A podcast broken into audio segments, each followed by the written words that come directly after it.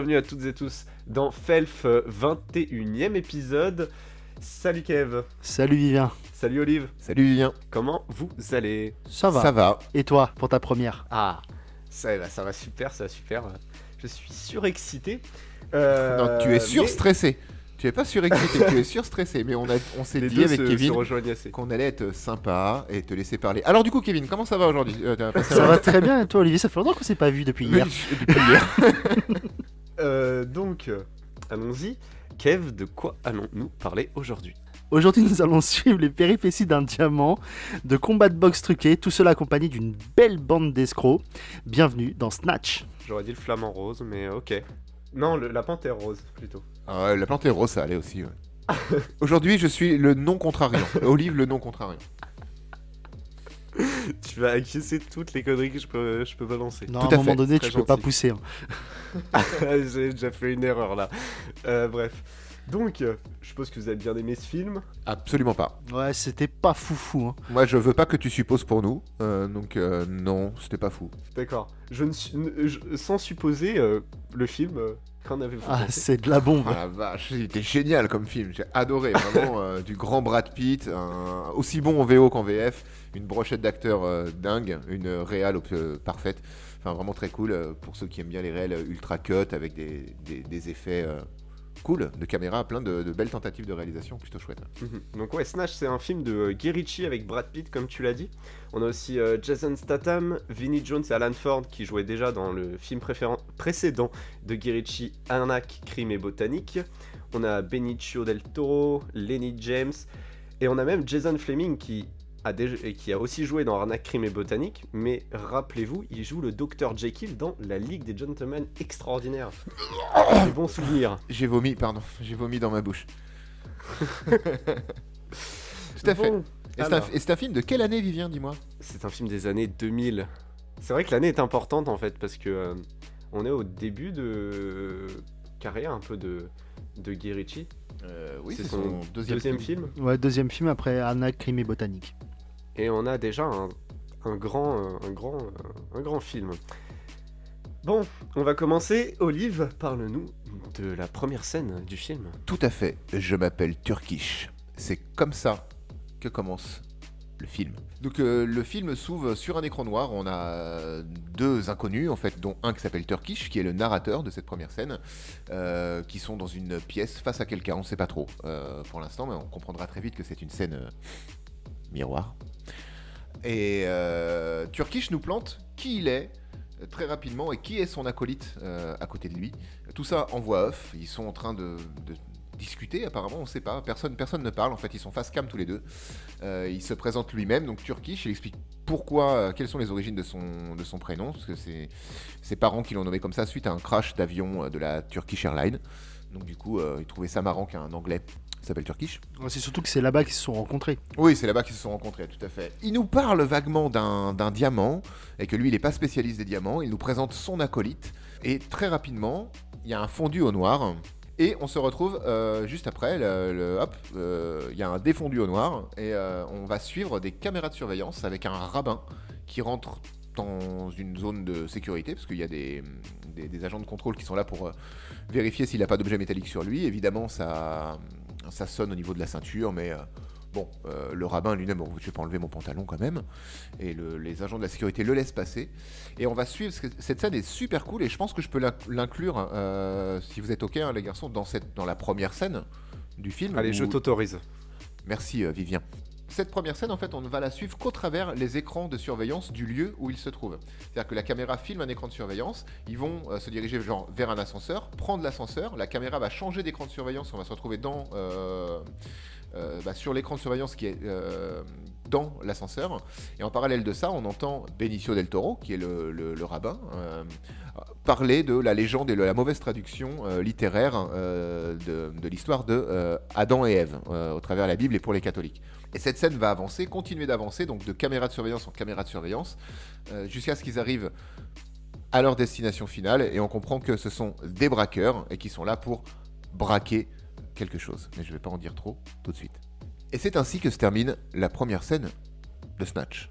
Donc euh, cette première scène en fait qui est déjà euh, qui, qui montre un peu déjà les, les- les qualités de mise en scène de, euh, de Guy Ritchie avec euh, justement ces écrans en fait. Et on va revoir ces écrans, euh, pas exactement les mêmes, mais cette façon de nous montrer, de filmer à travers l'écran. Oui, tout à fait. ce Oui, oui, c'est Ouais, ouais. filmer, filmer, filmer, faire sa mise en scène en utilisant les écrans, ça revient, c'est une constante tout au long du film.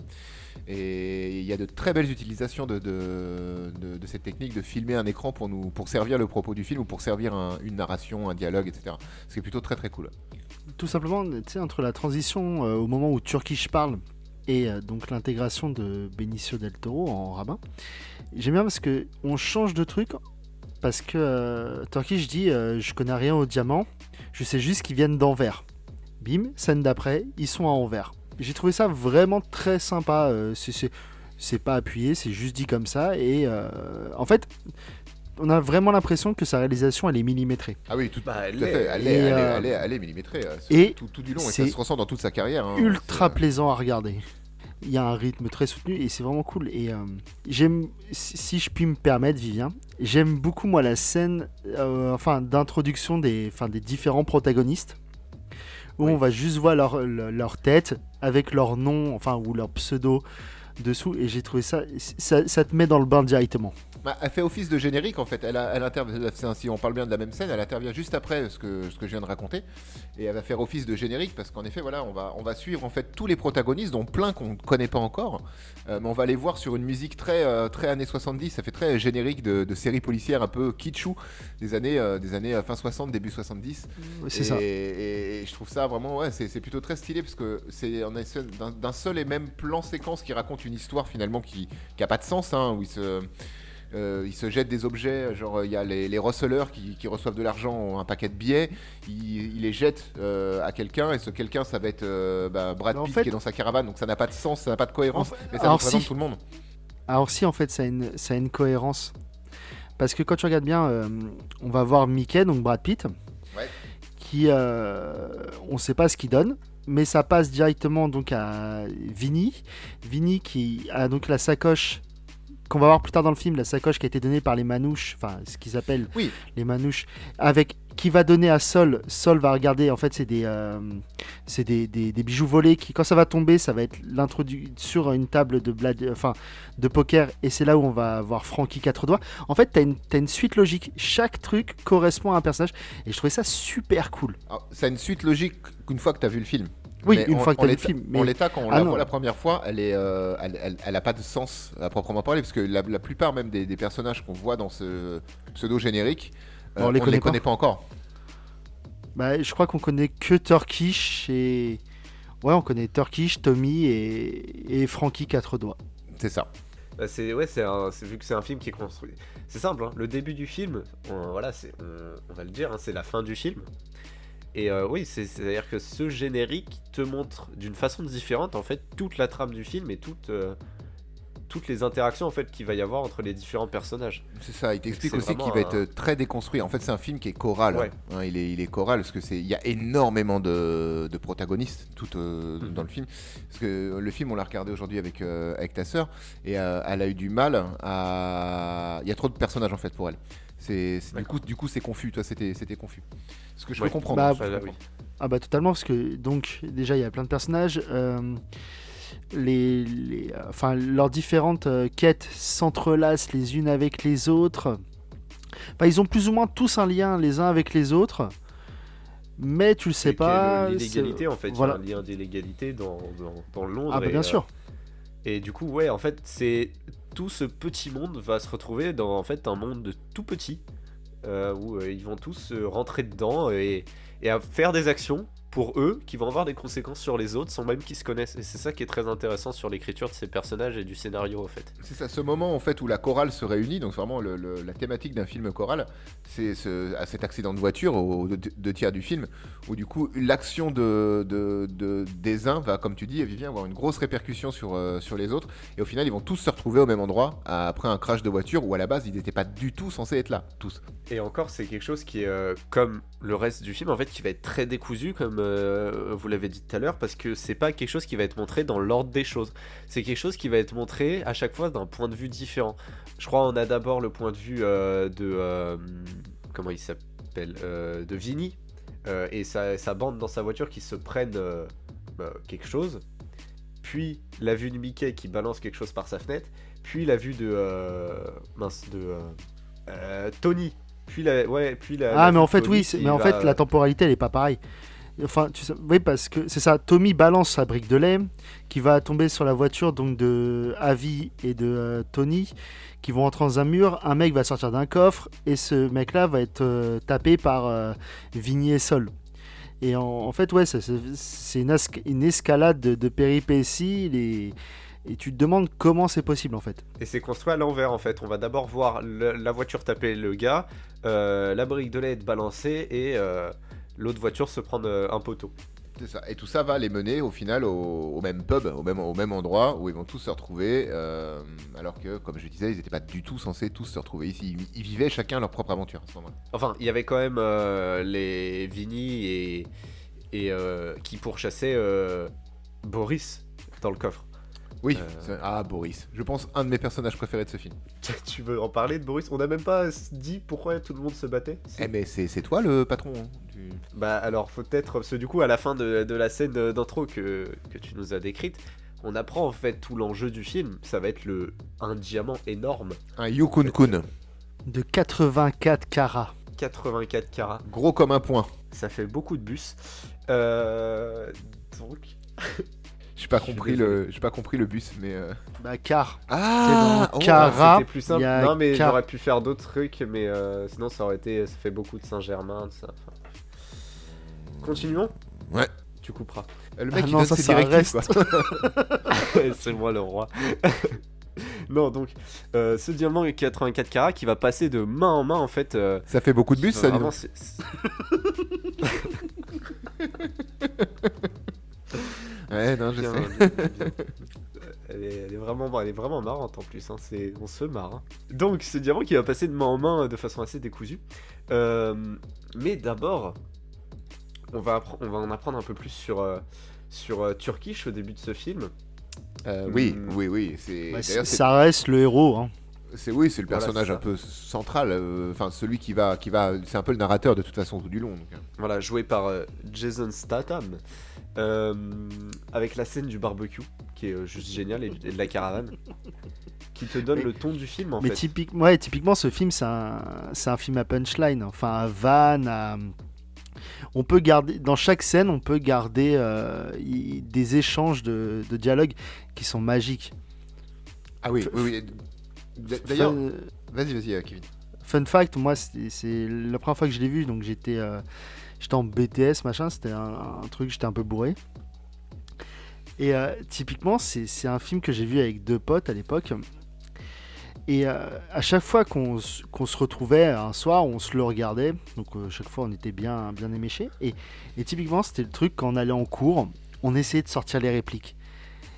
Tout le temps, on était juste relou en fait. Mais c'est- je- je- la plupart des répliques de ce film, je les connais presque par cœur. Tu sais, moi j'ai vu La Cité de la Peur au cinéma en 94 et encore aujourd'hui, quand, quand je me retrouve avec des copains euh, le soir, des fois, ou des copains et des copines euh, en- bah, sur Discord pour faire du jeu en réseau, des choses comme ça, on utilise toujours les répliques de La Cité de la Peur. C'est tellement intemporel que c'est nous les. Enfin, je continue d'être relou avec ça en fait aujourd'hui. Ça commence à avoir une petite paire d'années quand même. Mais c'est c'est du relou sympa ça. Oui, c'est du relou. Oui, voilà, c'est gentil, c'est de la petite punchline. Et donc, elles, elles arrivent dans combien de temps les saucisses? Dans deux minutes, Turkish. Et elles arrivent quand les saucisses? Dans 5 minutes, Turkish. Bah, Tu m'as dit il y a 5 minutes, tu m'as dit 2 minutes. Et c'est que des trucs comme ça. Ouais, ouais, t'es un peu en deçà quand même, Vivien. Il va falloir te reprendre. hein. Mais, mais Oh, de quoi? Bah, en deçà, c'est. t'es- Dans, sans déconner, Vivien, putain, j'en ai marre, moi. Et on ça va fait ouvrir- plusieurs épisodes maintenant. hein, qui, qui- à chaque fois, il y a un truc. euh, On va ouvrir une chaîne secondaire sur des mots. euh, Eric et Ramsey ont déjà fait ça et euh, on peut pas. C'est un c'était pas concept ouf. qui existait déjà. Et on en était où? Ah bah donc Turkish veut acheter une nouvelle caravane. Oui, exactement. Oui. Je voulais juste, je voulais juste euh, rajouter quelque chose sur ces dialogues, justement, avant de, de parler de la caravane de Turkish et d'introduire un, un- un nouveau personnage.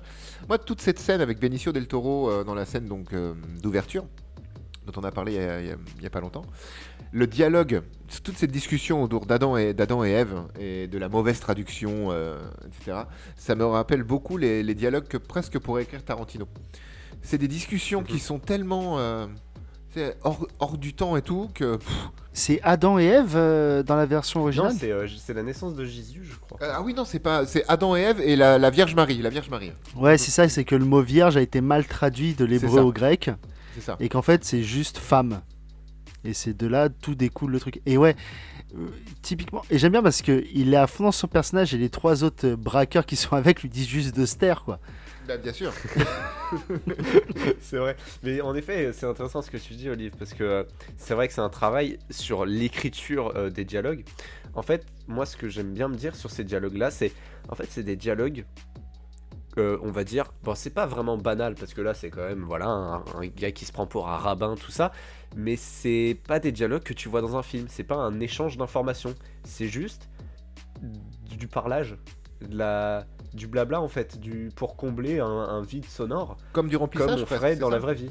Mais, euh, et- mais Tarantino, moi, il est, il est passé maître dans, dans, dans ça, dans l'écriture de dialogues qui, qui ne, au final, c'est hyper informel. Ça ne fait pas avancer le scénario. Le, le- celui que j'ai- en tête, là, comme ça, que j'ai souvent en tête, en fait, c'est l'échange sur euh, le, le Big Mac et le, Royal Cheese euh, dans Pulp Fiction entre Samuel L. Mhm. Jackson et, euh, et euh, John Travolta. Ça ne sert à rien. Euh, toute cette partie-là ne sert à rien, ils sont juste en voiture et voilà, plutôt que d'écouter la radio ou de filmer juste des mecs qui font rien en voiture, on les fait discuter. Lui, il revient d'un voyage en Europe et donc il t'explique des choses sur le Royal Cheese et le système métrique et le Quantor Pounder, machin. Où il y a encore euh, dans la scène d'intro de Reservoir Dogs où t'as White, Brown et toutes les autres couleurs de l'arc-en-ciel qui, qui discutent sur le fait de donner ou pas un pourboire. Qu'est-ce qu'on s'en fout? Ouais, mais en fait ça te les, ça te les ancre dans le réel presque. Bien sûr. Mais voilà, c'est ça. Et je me suis un peu renseigné par contre sur le brown, hein, sur le marron. Il n'y a pas de marron dans l'arc-en-ciel. Ah. Voilà, Ouais. c'est Wikipédia qui me le dit, donc euh, c'est quand même à prendre avec des pincettes, mais euh, là il n'y aurait pas de marron euh, dans l'arc-en-ciel. Donc, continuons. On va nous être introduit assez rapidement à Tête de brique. Non, comment il s'appelle? Si, Euh, tête de, ouais, c'est ça, tête de. Si, c'est ça, Tête de brique, qui va être un peu l'antagoniste principal. c'est- oui, oui, oui. C'est celui va- qu'on va. Enfin, en fait, non, c'est l'antagoniste. hein, c'est celui qu'on va. Pour, le, pour lequel. Non, non, je sais pas comment formuler ça, j'ai du mal. C'est le, le gars qui fait peur. Ah bah clairement, il a, il a des cochons avec lui quand même. Donc tu vois, déjà de base, c'est un mec qui pèse. Que bon. euh, quand, le mec, quand le mec te dit oui, mais moi euh, j'ai des cochons. Normalement, toi tu te fais un peu dessus, tu te fais oh non, il a des cochons, comment on va faire? C'est-à-dire que, à part euh, juste avoir des cochons, c'est le genre de gars qui sait exactement combien de cochons et le temps qu'il faut avec un certain nombre de cochons pour faire disparaître un corps. C'est ça. Faut bien les ça te affamer place avant. le monsieur. Et avec 6 cochons, ça dure 8 minutes le, le dépeçage, euh, la- l'avalage euh, complet d'un être Faut humain. juste Mais faut bien enlever les cheveux, Et les faut dents. enlever les cheveux et les dents. Ouais. Parce que C'est les seules choses qu'il digère pas. Il est dégueulasse ce personnage. Enfin, le- les lunettes double foyer, euh, ça ça fait tout le, le charisme de, et le côté dégueulasse de ce personnage. C'est ça, et même, tu sais, sa mâchoire, le Oui. fait que ses dents euh, du bas soient autant avancées, tu, tu sens que ce mec, il, il est pas net, quoi. Tu, tu... Là où tu vois Turkish qui est toujours, tu sais, en, cost... enfin, en costard, au moins avec une chemise, ou même Vinny, Salt. Les autres personnages, tu te dis, bon, ok. euh, Mais lui, tu, tu sens qu'il dégage un truc mauvais. Pourtant, il est frêle. hein. Tu sens que voilà, il, sent- il- c'est un mec qui s'est un peu fait tout seul, sûrement. Mais, euh, mais il, en a- il, il est tout, tout frêle, tout menu, mais il en impose. Il en impose tellement. Et rien que dans la scène où on le présente, il va tuer deux personnes, deux de ses acolytes avec un sourire, euh, j'allais dire angélique, mais c'est un sourire diabolique plutôt. hein, C'est euh, c'est pas encore du William Dafoe, mais il a un sourire euh, aussi avec des dents. euh. C'est la, te- Très c'est la, désagréable. c'est la technique de- du cinéma pour te montrer qu'un méchant est vraiment méchant, c'est quand il tue ses hommes de main à tour de bras. J'ai réussi à placer main et bras euh, dans la même phrase, je suis un peu fier, je te cache pas. Des hommes de main tour de bras. Ouais, c'est vrai, bien Ouais, joué. Tu veux faire toutes les parties du corps ou on s'arrête là? Beat. Euh, donc euh, Turkish qui va se lier avec, euh, avec Tête de Brique pour, pour avoir de l'argent pour se racheter une caravane. C'est-à-dire qu'on va. C'est pas la... Ça peut pas être la seule fois où en fait la caravane est au centre des problèmes. Allez, oui, allez, c'est, un, le- on n'a jamais autant employé le mot caravane dans un film, je pense. C'est ça. Incroyable. ouais. Et la caravane n'a jamais eu autant d'importance. Alors peut-être dans Breaking Bad, mais ici c'est vraiment la caravane. C'est un mobilhome dans Breaking Bad. C'est un mobilhome, ouais, c'est vrai. Ouais, c'est un peu différent, c'est vrai. T'as jamais vu Camping ou quoi Bon, euh, et donc cette caravane qui va être au centre du problème de Turkish parce qu'il veut juste se racheter une caravane, du coup il va un peu traiter avec euh, tête de brique pour euh, les matchs de boxe clandestins. Et, et plus tard, va- il va traiter avec les gitans pour, pour avoir un boxeur ou acheter une caravane. Enfin, et. À la base, c'est pour acheter une caravane. Et À la base, coup, oui. Quand il envoie son, son meilleur ami et son boxeur négocier la caravane avec les gitans, euh, c'est une affaire qui est déjà pliée, hein, normalement. Les contacts ont déjà été pris. euh, voilà. Et euh, donc, ces deux gars-là, les deux gars de Turkish, payent la caravane. S'en vont du camp de, du camp de gitans et à peine ils s'en vont, bah, évidemment les cieux pètent et la caravane s'écroule sur elle-même pre- presque. Ce qui va créer un problème. Et je pense que c'est le bon moment, étant donné qu'on est dans le camp de gitans et qu'on est un peu euh, bah, la caravane au sol, de parler de la performance vocale de Brad Pitt et Bah, de, la, et de la son performance tout court, la performance tout court. euh, Oui, soit- bah, bien sûr, faut mais- Vocal évidemment. Mais en plus, je pense que Brad Pitt fait partie de tes acteurs euh, préférés, qui est dans ton top 10 euh, des, des Ouais. films, en tout cas. hein, Même avec euh, Jason Statham, c'est euh, dans le top 10. évidemment. Ah elle est folle, elle est folle. Euh, que ce soit en VO comme en français, vraiment euh, l'acting et la performance pour le coup vocale de, Brad Pitt, elle est incroyable. Il parle avec un accent incompréhensible pour euh, retranscrire un espèce de, de- patois dialogue euh, gitan, un peu de façon caricaturale évidemment. Bah, ouais, comme il dit Turkish, en fait, il bouffe les mots. C'est ça. Et, euh, et vraiment, quand tu. tu- Ah, là, il les bouffe plus, là. Il est... Non, mais ce, ce qui est il est hilarant, surtout, c'est qu'ils te disent, ouais, les manouches bouffent tous les mots. Tous les autres manouches, ou que ça soit euh, la mère de Mickey, tu comprends quand il parle. Mais Brad Pitt, tu ne bites pas un mot. Et c'est ça aussi qui fait que euh, ça va être un plus que l'acteur en fait en lui-même. C'est sa façon de parler, c'est son accent qui va faire de lui un personnage important. Et c'est ce que j'aime beaucoup dans son dans, dans ce jeu, en tout cas dans ce film-là, Brad Pitt, c'est que bon, évidemment, euh, et c'est ce que tout le monde, beaucoup ont noté, c'est la performance euh, de, prise de contrôle du personnage au travers au travers euh, l'accent, etc. Mais si on le regarde euh, bien, même quand il parle pas, en fait, même quand il est juste en gestuel ou au second plan dans, dans certaines scènes dans ce film-là, il est à 200% dans son rôle, le type. Ah non, il, le, il, il est devenu son personnage, quoi, presque. Euh, C'est ça, et c'est ce qui fait la différence avec peut-être un autre type d'acteur qui aurait pu jouer le même rôle, ça va forcément moins bien marcher, je pense. Bah, c'est Brad Pitt, hein, c'est pas euh, le dernier pourri euh, que tu Bah, prends. c'est euh, pareil, comme on disait, euh, il suffit de voir euh, ses, ses performances vocales dans Inglourious Bastard. Ah oui. il, il va chercher un accent du, du fin fond du trou du cul du monde des États-Unis et tu te dis waouh, Brad Pitt peut vraiment tout jouer presque. Tu, tu te dis, euh, c'est Brad Pitt quoi. Il reste quand même dans un certain dans un certain degré de personnage un peu pas comique mais pas loin quoi. Brad Mais Pitt, on sortait, euh, euh, le, le film date de 2000. euh, Il sort de Fight Club. Il sort de Fight Club. D'ailleurs, ça se voit, hein, c'est les mêmes années. Il a le même physique que dans Fight Club, donc euh, plutôt euh, athlétique comme physique. Et même en, en termes de look, je trouve que, le, que Mickey, donc le, le, le gitan dans, dans Snatch, le look ressemble beaucoup à Tyler Durden. Et c'est un look qui est complètement. euh, Enfin, il a le petit chapeau, il a le, une chemise, un débardeur. Normalement, c'est des choses que tu, tu mets ça à n'importe. Moi, si je porte ça demain, tu rigoles. Brad Ah, Pitt s'habille comme ça, ça va. Ou alors toi, Kevin, non, non. Déjà le débardeur, Kevin. Le débardeur, Kevin. Oui, bah, on rigole. oui, c'est ça, on rigole. Ah, je- putain, j'ai mal à la côte quand je rigole. Arrêtez de me faire rire. il s'est cassé une côte. Ouais, je me suis blessé. euh, Je, je viendrai te soigner, Sûrement en faisant quelque chose de dangereux. Merci. Alors, euh, donc, on n'a pas parlé de Boris, je sais que, bah, apparemment, Olive, toi, tu l'aimes bien. On peut parler aussi de Boris, parce que, en même temps que tout ça se passe, il y a un autre truc qui se passe. Euh, Bonnie... euh, Bo- oh, Bonnie and Clyde, c'est un autre film. Non, Benicio del Toro, qui joue Frankie euh, quatre doigts, euh, va se faire... euh, va avoir le diamant et va le devoir le rapporter en Amérique. Il va faire un petit arrêt à Londres, euh, et il va se faire un peu entuber par les Russes avec qui il a joué les rabbins. Qui vont l'envoyer vers leurs frères russes. C'est la patrie, ils sont tous frères, ils sont voilà. Boris, le Boris, euh, non pas l'animal, mais Boris le, le hachoir, le boucher, Boris le hachoir. pare-balles. Je, je sais pas, c'est Boris de Blade en, en anglais. Je, je crois que c'est Boris le hachoir en français, il me semble. Boris Parbal, on l'a plus souvent, il est appelé comme ça dans le Boris film. Parbal Ok. Euh, je te laisse. euh, Mais il est, il est, alors c'est, c'est une caricature du russe, vraiment. euh, Mais on tout dans ce film est caricatural. Tout, tout est une caricature. Ouais. Euh, c'est, c'est fait avec certainement beaucoup de bienveillance parce que euh, normalement on joue pas trop avec les gitans, normalement on rigole pas. Mais, euh, D'ailleurs nous aussi, hein, tout est fait avec bienveillance, euh, vraiment. euh, moi j'aime bien euh, les gitans qui chient derrière l'intermarché quand ils sont là. et tout, je- je- Bah, en plus, Mickey, la première fois qu'on le voit, il est en train de chier derrière une Il est en bagnole. train hein. de chier derrière une bagnole. Donc non, non, euh, moi, je, je vous, ai- je vous aime tous. Euh, ouais, non, Bo- Boris, Boris est ultra, et donc il est ultra cliché euh, dans, son personnage de russe, mais euh, j'aime beaucoup. Il parle pas beaucoup, mais euh, il est increvable et il est vraiment représentatif de ce que nous on peut imaginer un petit peu quand on parle de la Russie et de de, ce qu'on peut en voir sur les internets, tout ce genre de choses. Genre, en croiser un tank en Russie qui te déboule et qui te coupe la route, c'est normal en Russie, tu. C'est que, des, que des choses comme ça. Et Boris est vraiment, dans son interprétation et dans le, la caricature du personnage, c'est, on retrouve exactement ça. Et d'ailleurs, il est indéboulonnable, il est increvable. Bon, il finit par crever, mais enfin, on sait pas parce qu'il meurt hors champ. Mais, euh, mais il se prend combien de, de- de balles de Desert Ouais, Eagle il- 5.0 Il doit Bah, s'en prendre prend 7 un chargeur ouais, au moins 7, 4, je crois, ou moins 5. Il s'en, prend pas mal, mais c'est pareil. Il doit s'en prendre à peu près 7. ce, qui- ce qui est magique, c'est quand ils l'introduisent. tu sais, quand il fait. euh, Eh Tony, pourquoi on l'appelle euh, Boris Parbal Bah, Parce qu'il part les balles.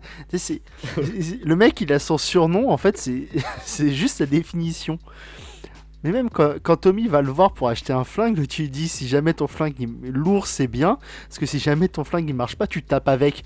Typiquement, c'est la caricature du russe qu'on a dans la tête. C'est un mec rustique. C'est un ours. c'est ça.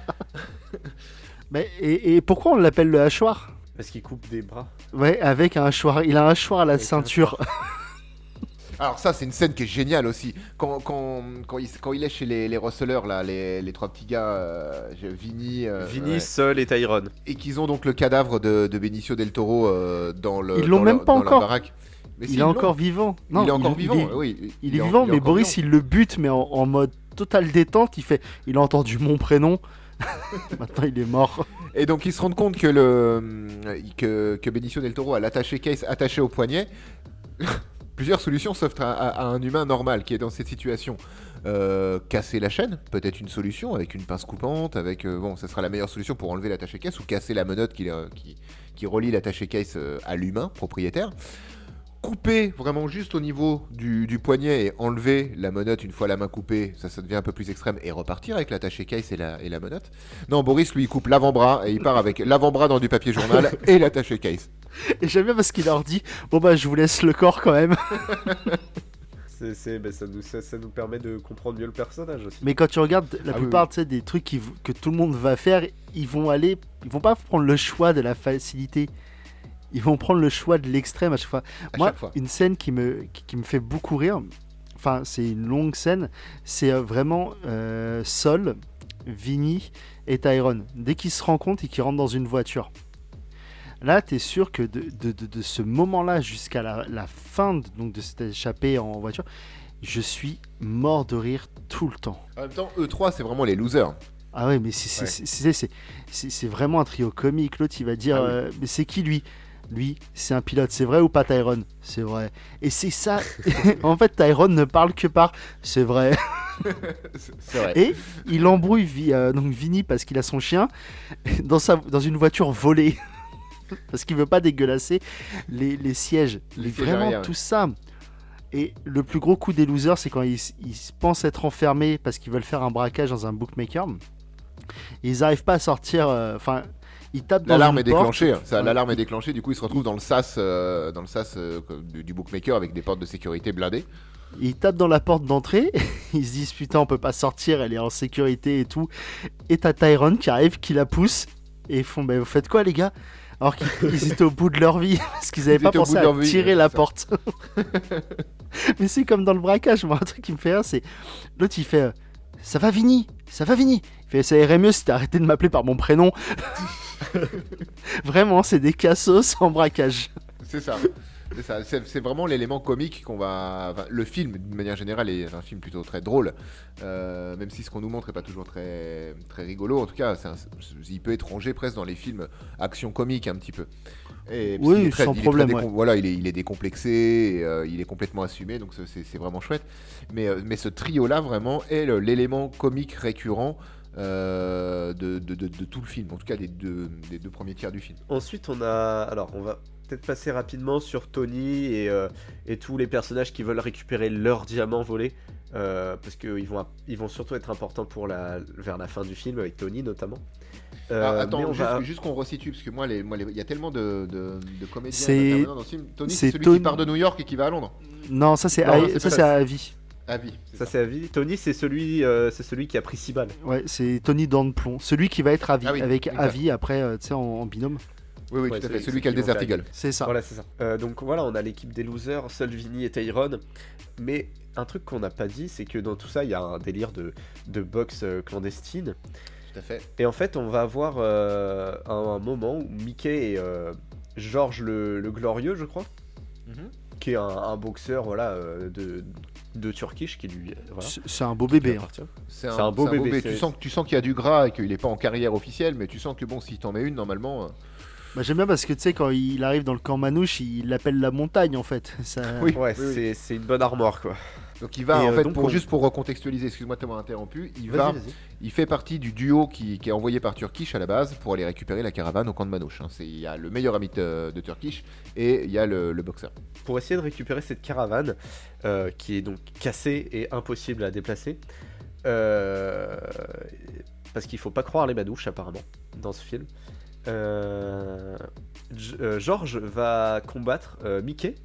Donc c'est-à-dire qu'on a vraiment une montagne d'un côté et un gars tout frêle de l'autre. hein. Euh, voilà, euh, comme tu as dit, il faut s'imaginer euh, Tyler Durden, euh, qui, ça, est- qui vraiment assez mince, assez... euh, c'est un, on va dire un, coureur quoi. Bah, il, Oui, est, ça, il est c'est fr- plus un il- runner. il- il est frêle sympa quand même. Hein. Oui, il est, il est, ouais, il non, est- bien il est sûr. frêle, il est frêle six-pack, quoi. Mais bon, Ouais, ouais. Et euh, bon, t'en mets, t'en mets deux ou trois comme ça dans, dans George quoi. Oui, euh, oui. facile. oui, oui. Et, euh, et donc ils vont se battre et on va voir donc un, un élément un peu euh, c'est pas c'est pas surnaturel mais c'est euh, On va comprendre l'expression patate de forain. exactement Euh, parce que euh, Non, mais je vais pas. Mais typiquement, même ce combat, c'est une blague. Parce que Ah oui. ils, sont, ils sont dans une espèce de grange. Ça commence, ils se mettent. Enfin, euh, Georges met quelques coups. Et ça finit par. Il le balance contre un mur, il le met contre une rambarde, il l'attrape. En fait, ça devient du catch. Ouais, au départ, Brad Pitt, il se fait savonner, hein, vraiment. euh, Ah bah, il- bah, ouais, mais il a, ce que j'aime bien, c'est qu'il se prend des, de- c'est typiquement un dessin animé. Il se prend des coups, mais il se relève, il fait bon, euh, je me prépare encore. Vraiment, c'est, tu te dis mais c'est deux salles de zone dans son âme, il est ultra sérieux. Il lui dit, te relève pas, te relève pas, je vais te tuer, te relève pas. Moi, il s'est avéré que on t'écoute Vivien parce que je sais que t'avais envie de parler de ça.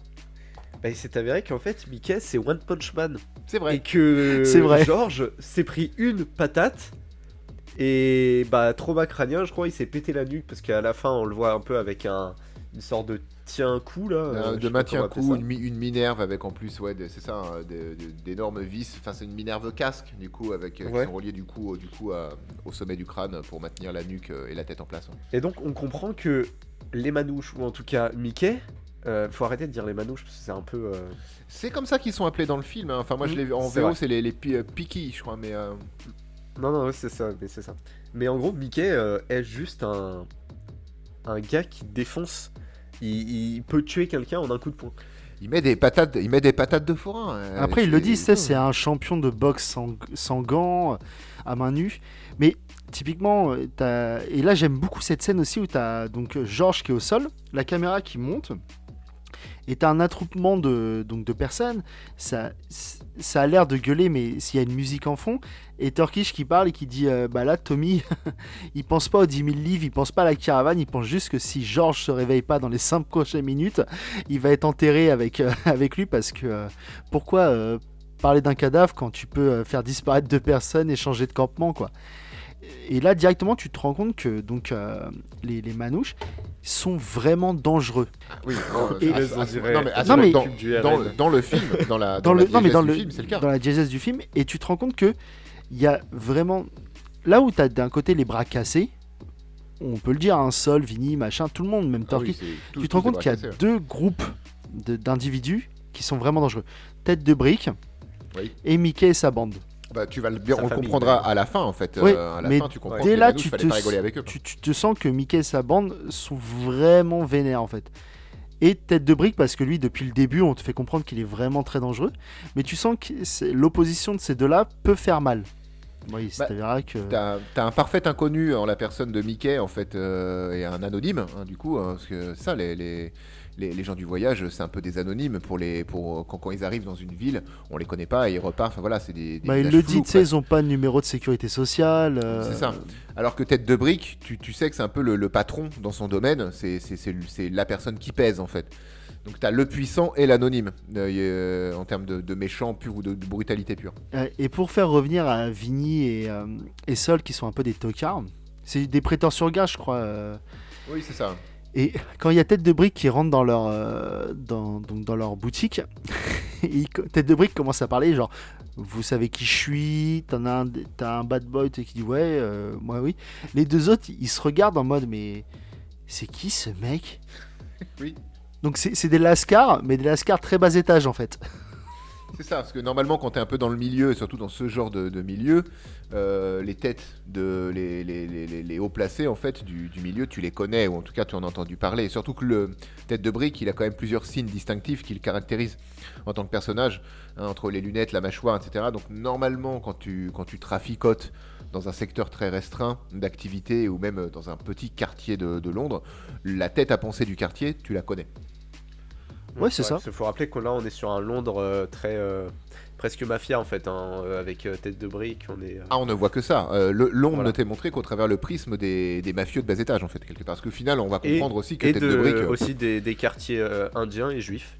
euh, Ouais. Oui, oui, oui, oui. Bah, ceux qui ont l'air d'être un peu plus, enfin, euh, mieux lotis que les. euh, c'est comment il s'appelle C'est Doug le cerveau, je crois, qui tient une, euh, une bijouterie, donc euh, souvent de diamants volés. Et donc, euh, lui, tu sens qu'il est un peu dans un autre, ouais, dans le quartier juif. Et tu sens qu'il est pas dans le, enfin, il se mélange pas. euh, Lui, Il n'est pas il- confronté aux mêmes, euh, aux C'est mêmes ça. choses. Il est souvent, il est, en fait, il va être très rarement euh, mis en avant avec les. D'ailleurs, je crois, il est jamais mis en avant avec, euh, même avec Tony, il est mis en avant qu'une fois, mais au final, il va pas le suivre. Non, non, lui, il vit sa vie. Et Enfin, voilà, il voilà gère ça. son business. Enfin, Avec sa boutique. et, euh, C'est ça, mais euh, lui, il rentre pas dans le truc en fait. Lui, on va le revoir juste à la fin quand, quand il va y avoir la résolution parce que c'est l'intermédiaire parfait pour euh, les diamants. C'est ça. Bah, c'est celui qui était euh, normalement l'intermédiaire. Il ne met pas les mains dans la merde, pour, Exactement. euh, pour schématiser un peu. Lui, il ne met pas, il est au-dessus de ça, il ne met pas les mains dans la merde. Alors si on suit un peu le film, euh, parce que là on a fait voilà, il y a beaucoup de personnages, hein, vous l'aurez compris. On a, On a passé un épisode éclaté à- comme d'habitude, mais éclaté au même rythme que le film, finalement. Alors éclaté dans un sens. euh, euh, euh, du Décousu. temps. Le, le temps est éclaté. Euh, on a donc on va suivre un peu le film parce qu'en fait le il n'y a pas que des bons personnages, il y a aussi un super scénario en fait. Euh, le diamant qui va tourner de main en main. Euh, donc euh, ça va être Frankie quatre doigts qui va l'avoir. Et Frankie quatre doigts, on nous dit que bah, c'est pas pour rien qu'il a quatre doigts. En fait, le type c'est un gros parieur, un gros joueur. tellement qu'on lui coupe un doigt à chaque fois qu'il qu'il perd quelque chose. Non, on lui coupe le même doigt en fait. c'est ça. C'est ça, en fait, il lui coupe à chaque fois une phalange. Parce que sinon il y en aurait pas assez. Mais ce que, j'adore, c'est quand ils vont te dire, euh, ben, euh, Frankie 4 doigts, euh, tu vas pas dans un casino. Et là, t'as Viva Las Vegas et t'as des images de lui bourré en train de jouer. Et ça, ça arrive deux fois dans le film. Et je trouve que c'est sympa. Ça, te remet qui est Frankie 4 doigts, pourquoi il est. c'est- En fait, que c'est tout simplement un flambeur. Ah oui, et puis ça sert euh, vraiment, ce petit Viva Las Vegas sert à chaque fois à te le recontextualiser en tant que, en tant que flambeur, en fait. euh. Très rapidement. Et comme ça, tu dis, ok. Euh, non, bah je vais. Alors on va peut-être un peu accélérer le, le scénario, si ça vous dérange pas. Non, pas de problème. Euh, à, la, à la Kev, euh, View Zoop, euh, on a euh, donc quatre doigts qui euh, veut aller parier dans un match de boxe clandestin dans lequel justement on va voir Mickey qui va euh, le poulain de, euh, de Jason Statham de Turkish qui va jouer contre le poulain de Tête de Brique. Euh, des matchs truqués bien évidemment, illégaux. Euh, donc, sauf que l'équipe de bras cassés va être amenée aussi à ce match, ou du moins au bookmaker de ce match, par euh, Boris pour essayer de voler le diamant. Sauf que le pilote de Tyrone va assommer dans, sa camionnette Frankie Caddois qui ne va jamais arriver à aller parier au match. Ah non, lui, son histoire s'arrête ici, c'est ça. Voilà, c'est ça. Lui, après, il va, se faire capturer et buter. Euh, D'une façon assez marrante d'ailleurs. Euh, donc, no- notre équipe de braqueurs va braquer le, le bookmaker après avoir vu un gars et une mallette rentrer. Sauf que, bah, pour la raison que, en fait, Mickey, après avoir euh, défoncé la tête de George, euh, remplace George pour le combat. Tous les paris sur George ont été annulés. Enfin, voilà, tout est connecté en fait.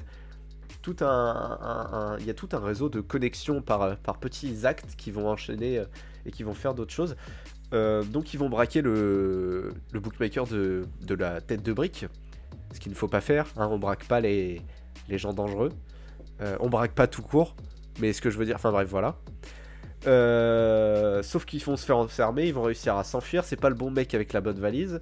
Va, va commencer à partir, et là il y a euh, Frankie qui va se réveiller, sortir de sa voiture, être capturé parce que bah, c'est le bon gars avec que 4 doigts et, et une mallette. Viva Las Vegas.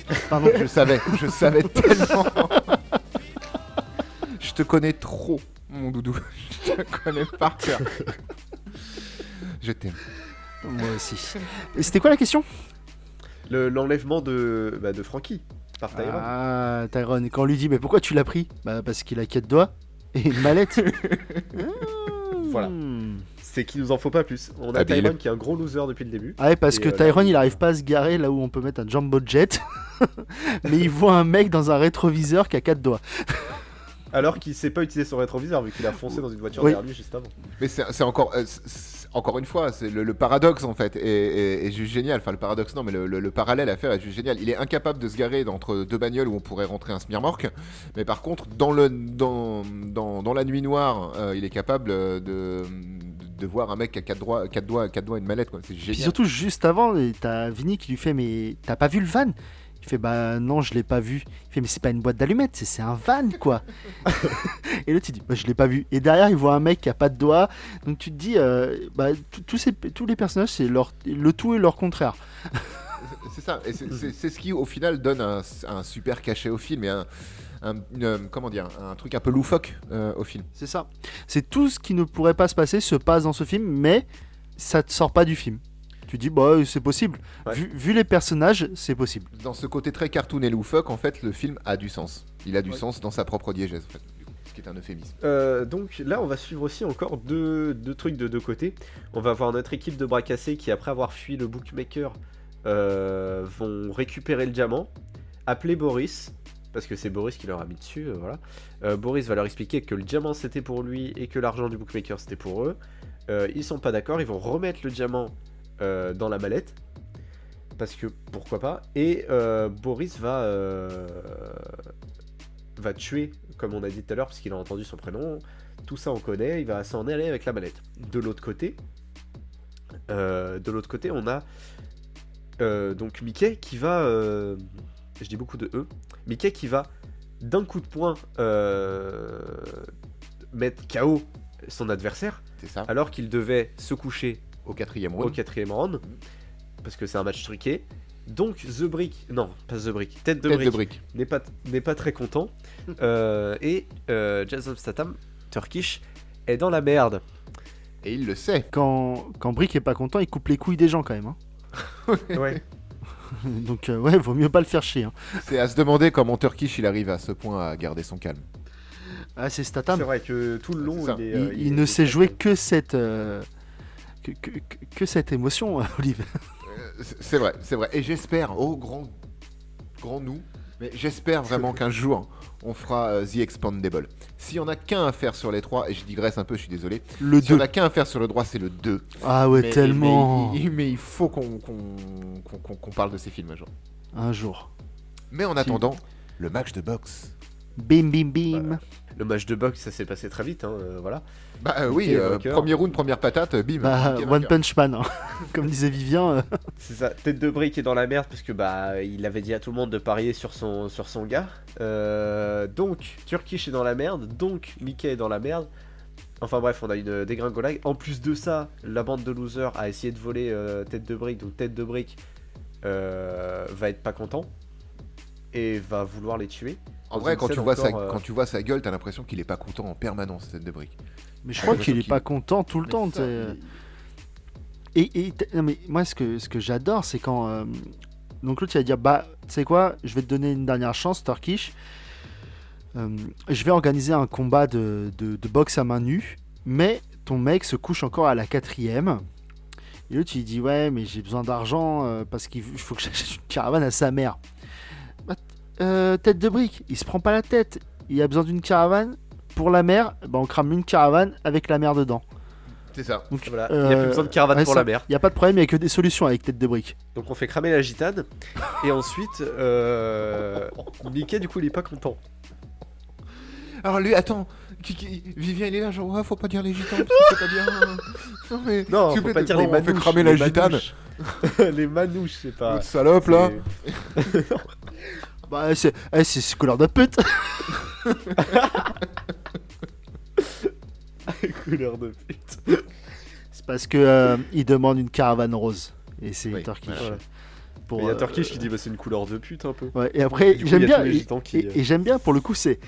Tu sais, ils, ils se retournent tous, t'as un gros plan sur toute leur tête, et il fait Non, non, mais euh, je parlais juste de la couleur. Je traite pas ta mère de pute. Hein. Ah bah valait mieux pas. Oh la vache. Euh, donc on a cette fameuse course de lièvre Qui est, Qui est, qui est- euh, qui est super aussi. hein.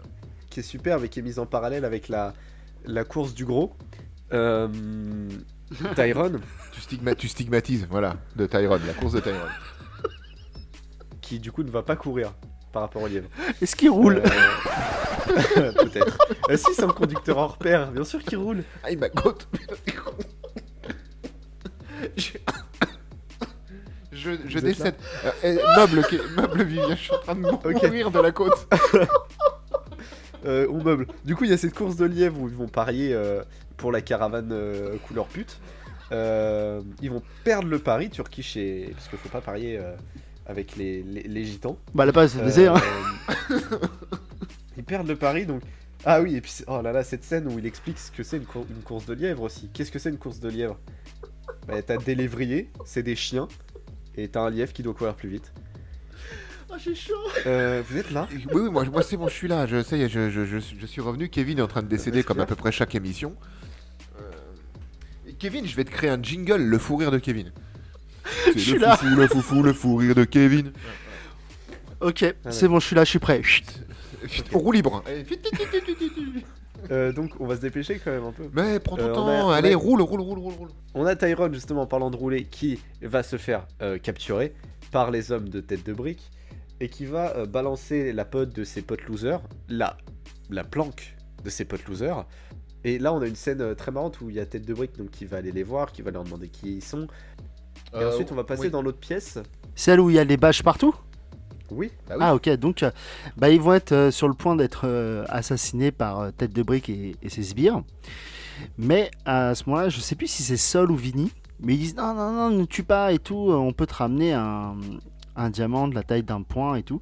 Donc ils leur donnent 48 heures. Et ils disent, bon, bah, comme Vivien l'a précisé, ils disent, bon, bah, Tyrone, on te le laisse, mes gars, ils n'arrivent pas à le soulever parce qu'il a de l'embonpoint. Mais euh, ty- typiquement, pour revenir à Sol et, euh, et Vinny, il y a une scène euh, bien avant dans le film où la première fois où ils vont se parler, donc il va y avoir Sol, non c'est Vinny qui parle à Sol, et dans la, il va y avoir donc cet écran de caméra de sécurité où on va voir Sol dedans, et je trouvais que c'était une scène vraiment sympa aussi. Ah, ce que je Ah, vous ai dit tout à l'heure. Ouais, c'est ça. ouais, c'est une super utilisation en mise en scène du, du chant contre chant sans utiliser la technique du chant contre chant. Et je- je- ça m'avait jamais sauté aux yeux quand je regardais le film parce que je, le- je les regarde.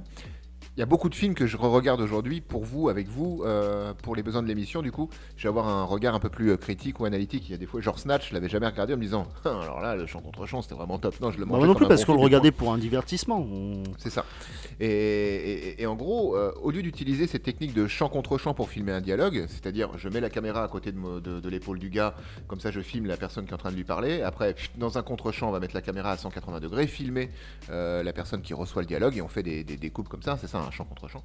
Là, en fait, la caméra va rester sur l'épaule de, de.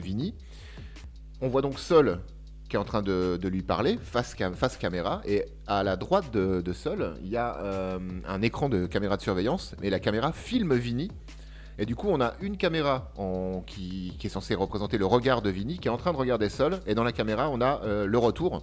Euh, la- dans la caméra sur- l'écran de caméra de surveillance, on a le retour. Et donc, on voit Vinny en train de réagir à ce que est en, en train de lui dire Sol. Et avec cette toute petite mise en scène comme ça, ça en dit long sur la réflexion et la préparation pour ce film. Ouais, puis on l'a pas dit, mais euh, donc Guy Ritchie, le réal et aussi le scénariste. D'accord, d'accord. Le dernier combat, le dernier combat. Euh, le dernier combat, oui, bah alors Mickey est assez remonté. Euh, et pour l'enterrement. Comme un euh, huissier, il est assez remonté comme un huissier. Et pour Je- l'enterrement, donc, euh, on a. euh,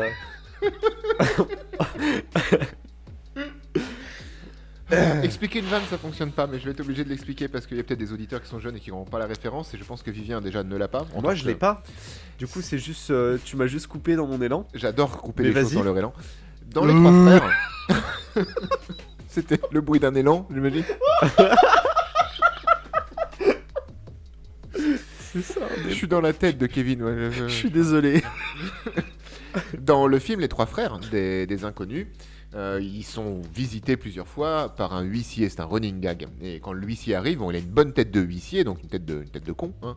Et euh, Mm. plusieurs fois, il leur dit Moi, je suis huissier, messieurs, je suis assermenté. Comme dirait Tyrone, C'est vrai. Est-ce qu'on peut. c'est- Voilà. On t'écoute, Vivien, on t'écoute. Alors, donc le combat.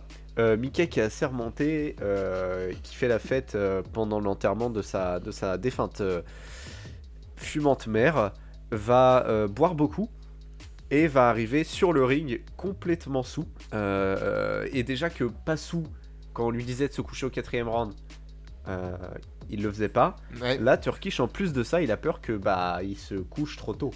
Bah, euh, c'est surtout que Turkish, il a peur que si il respecte pas le deal, lui sorte pas vivant du truc. c'est ça, Voilà. parce qu'on voit clairement tête de brique qui dit bien euh, Si jamais il y a un problème, euh, si vous les voyez sortir, euh, enfin, si, le, le- si Mickey se couche pas comme c'est prévu, les- toute la bande à Turkish, vous me les flinguez. hein. Et euh, pareil pour la bande à Mickey en fait. Et, et c'est non et vraiment ce combat il est assez cool parce que tous les coups qu'ils prennent c'est très stylisé. Il y a des mouvements de caméra. J'aime beaucoup, surtout quand Mickey se prend un uppercut et on a l'impression qu'il vole et mais que le temps est arrêté. Oui, mais c'est ça, la scène est filmée était très trop ralentie. Il se retrouve euh, presque à l'arrêt sur image, à l'horizontale, en, volant en fait. hein. Vraiment, il vole parce qu'il s'est pris une patate qui le fait décoller.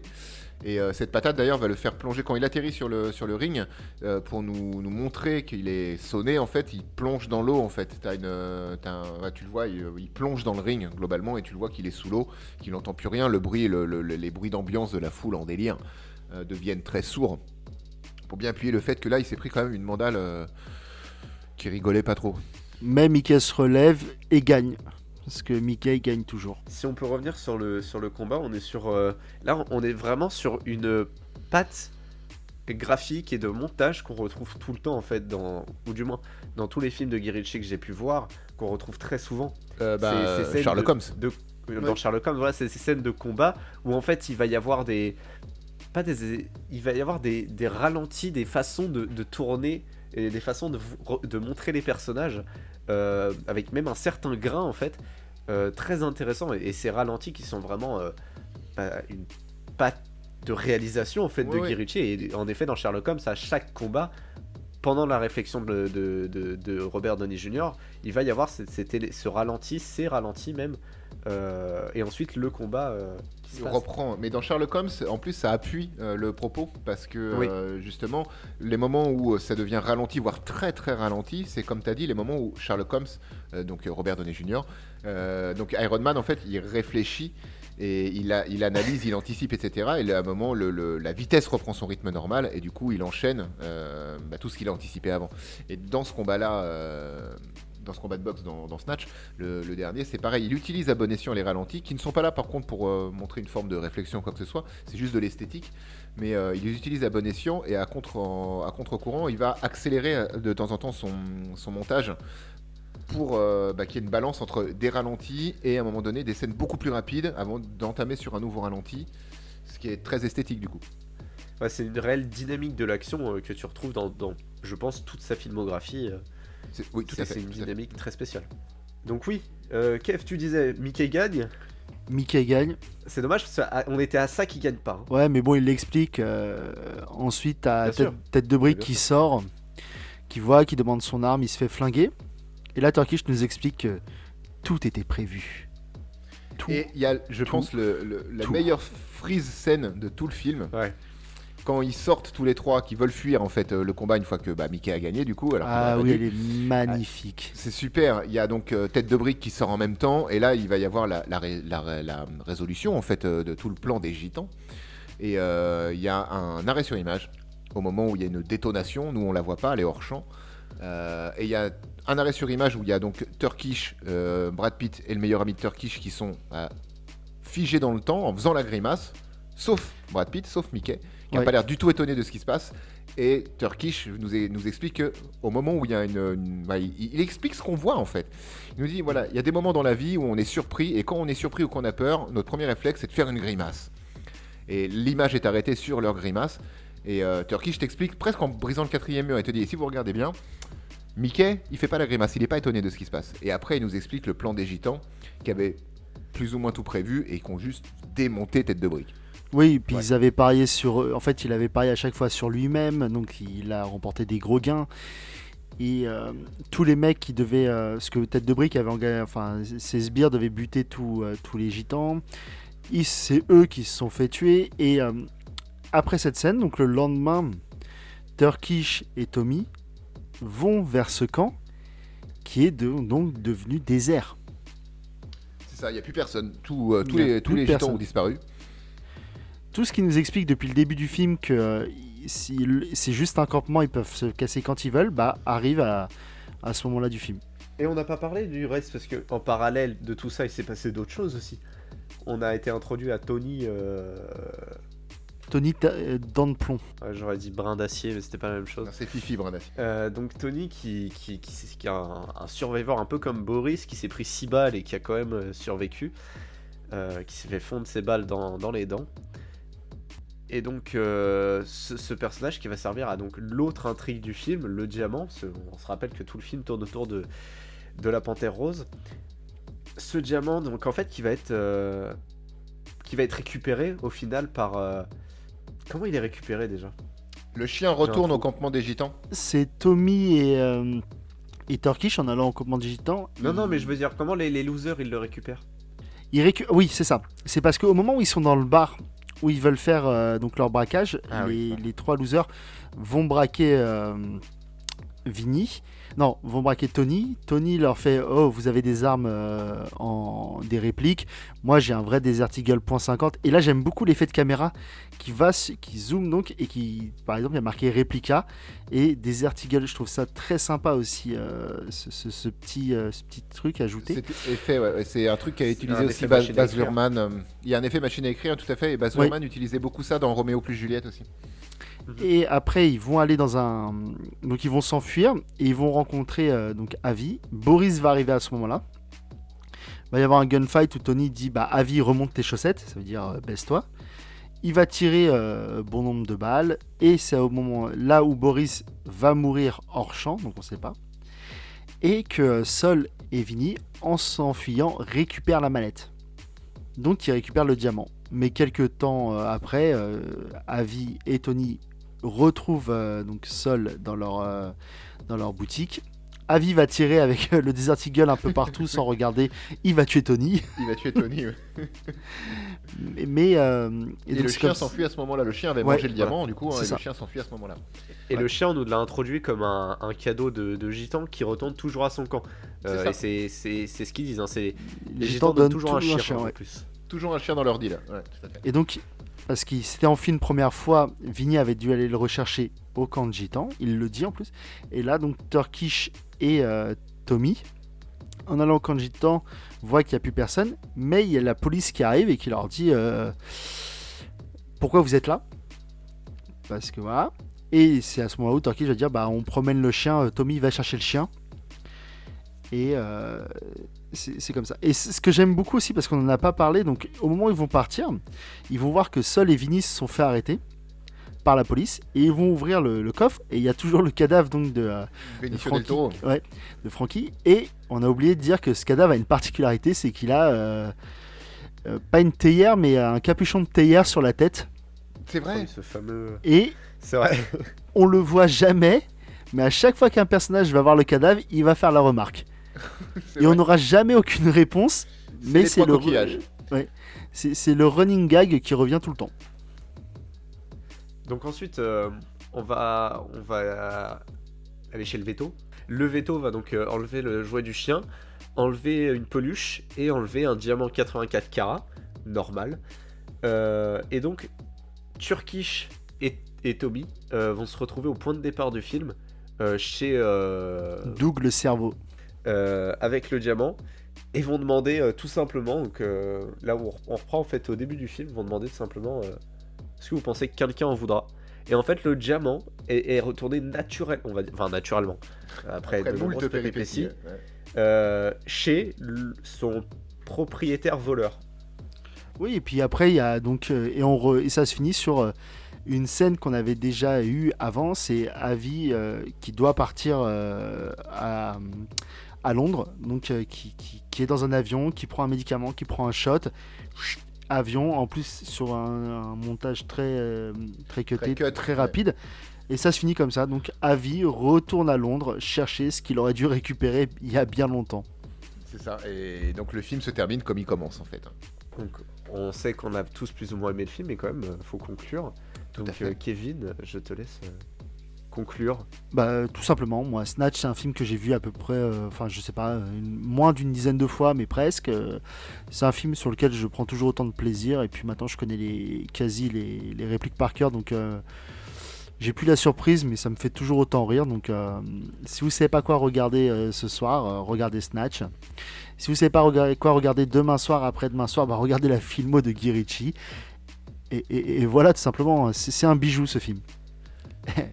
Eh ouais. Eh un ouais, bijou. bijou, Bien diamant. Je sais pas si c'est en fait bijou diamant. Et Tu c'était es ma obligé conclusion. d'expliquer les blagues.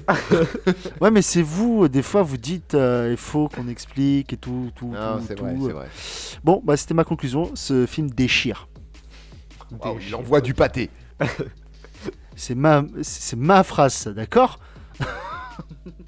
Alors Olive, toi, ta petite conclusion Il envoie du bousin ce film. Trouver un truc pour remplacer pâté. hein. Non, bah, ma conclusion a rejoint complètement celle de, celle de Kevin. Euh, alors, je l'ai vu moins de fois que, Kevin. Ce film, j'ai dû le voir 4-5 fois, je pense, euh, au-delà de la- de l'avoir vu au cinéma. Euh, je l'avais jamais regardé, comme j'ai dit un peu plus, un peu plus tôt, je l'avais jamais regardé en me penchant vraiment sur euh, tout l'aspect technique et, de la dimension en fait de réalisation de ce film. Il utilise énormément, par exemple, Guy Ritchie, en plus euh, de, de plans. Il utilise pas mal de plans séquences, des plans séquences en utilisant des plans débulés en plus. Enfin, il y a plein de choses quand on s'arrête sur la mise en scène et la, la réflexion qu'il y a derrière est super enrichissante, super intéressante. Mais si vous voulez juste passer un bon moment sans vous prendre la tête sur une réalisation euh, pourtant, pourtant très bonne, le film est un excellent divertissement. Très éclaté, très décousu. Donc euh, voilà, il y a beaucoup de personnages, soyez juste prévenus de ça. Et ça, le film va très vite, on passe vraiment, on swap vraiment très rapidement euh, d'un personnage à l'autre ou d'une bande de personnages à une autre bande de personnages. Euh, donc pour des personnes qui ont peut-être des problèmes de, concentration ou pour de, de, dissocia- de dis- discernement entre les personnages, parce que beaucoup de, même physiquement, beaucoup de personnages ressemblent. Mais au-delà de ça, super bon film. Et comme a dit Kevin, si vous avez le temps, penchez-vous vraiment sur la, filmographie de Guy. C'est un A+ pour moi. Euh, Vivien, t'as une conclusion? Elle Ouais, était très conclure. très sympa ta conclusion, Olivier. Ouais, c'était. ouais. Elle envoyait du, du rôti. Non, ce film il est bien. Euh, Quoi, mais chacun a le droit d'envoyer ce qu'il veut. On joue pas avec la nourriture, d'accord? Allez Vivien, chauffe. Ce film est, est super bien. Bon, déjà, on a un casting incroyable. Et euh, en plus, juste de la réalisation. En fait, c'est vraiment. Et c'est normal que le scénariste et le réal, ce soit pour les deux Guy Ritchie, euh, on a vraiment un scénario qui colle à une réalisation. C'est-à-dire, on pourrait voir le film autrement, mais en même temps, tu te dis, comme ça, c'est la meilleure façon de le regarder. La meilleure façon euh, d'avoir filmé les choses, la meilleure façon d'avoir écrit aussi les choses qu'on filme. Euh, dans un sens et dans l'autre, on a voilà, une écriture qui est une écriture de personnage qui est complexe et d'un scénario qui est quand même complexe en fait euh, à, comprendre. On s'est un peu perdu dans tout le podcast, mais c'est normal, c'est décousu. Euh, mais qui est parfaite, enfin parfaite, il n'y a rien de parfait, mais voilà, qui est, génial. Et pareil, une réalisation euh, qui, qui, envoie du lourd en fait de, de parce que bah, c'est son truc de, de filmer du, presque de, c'est presque du dynamique en fait. Je sais pas trop comment le définir, mais C'est très dynamique, c'est très très dynamique. ouais. Voilà, tu, re- tu restes toujours, t'es toujours dans l'action, euh, même s'il y en a pas, t'es toujours, voilà, il y a toujours quelque chose qui t'entraîne. Euh, et en l'occurrence là avec les acteurs, c'est c'est incroyable, on a des, des- des performances euh, incroyables. Et donc ouais, ce ce film est, bah, ce film est, est super bien en fait. Il est super marrant. J'ai envie de dire, euh, voilà, c'est Kevin, il l'a regardé avec euh, avec euh, ses, ses- ses- ses amis complètement déchirés, mais que tu sois tout seul ou sobre ou les deux, ce film est tout aussi bien en fait. Et pareil à regarder avec des potes. Mais ce film, vraiment, bah, regardez-le si vous voulez taper une barre, quoi. Moi, tu sais, maintenant, on va arriver le moment où Vivien va nous, va nous dire ce qu'on va faire la semaine prochaine. Et pour le coup, on ne sait vraiment pas ce qu'on va faire la semaine prochaine, Kevin et moi.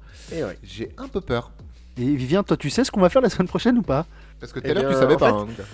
Si, si, je savais, mais c'est juste que moi, les mauvais films, c'est pas vraiment mon truc, du coup, je ne connais pas beaucoup. Mais il y en a un que j'ai regardé. C'est vrai qu'Olivier, c'est vrai qu'Olivier et moi, c'est notre passion. hein. Ah ouais, nous, moi, les, vieux- les vieux films pourris, c'est vraiment. genre, ouais. Il y a un film que j'ai vu quand j'étais plus petit et que même petit, je me suis dit, mais. Et du coup, la semaine prochaine, on va se faire Le Fils du Masque. Oh non Oh non Mais non Mais non Fallait mais bien s'y non, attaquer. Mais non, mais non. Il est introuvable ce truc en plus. Mais je regarde pas ça. si, si, moi. t'inquiète pas, ça va être trouvable.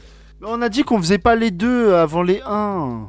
C'est même pas un 2. Bah, c'est la suite du masque. hein. Euh, Il y a le même personnage principal qui est le masque. hein. Il l'a dit, Mais on, on est peut obligé pas de le faire. faire maintenant. euh, le Oh, je te déteste, putain Alors là, pour le coup, euh, vraiment, je te, je te déteste. Déjà que je t'aimais pas On le beaucoup. trouve. Donc le fils du masque la semaine prochaine. En attendant, prenez soin de vous. C'était le 21e euh, épisode de Felf. Et euh, on vous fait à tous des gros bisous. À la semaine prochaine À la pour le prochaine. 22e épisode. Bisous. Salut à tous. Bye bye.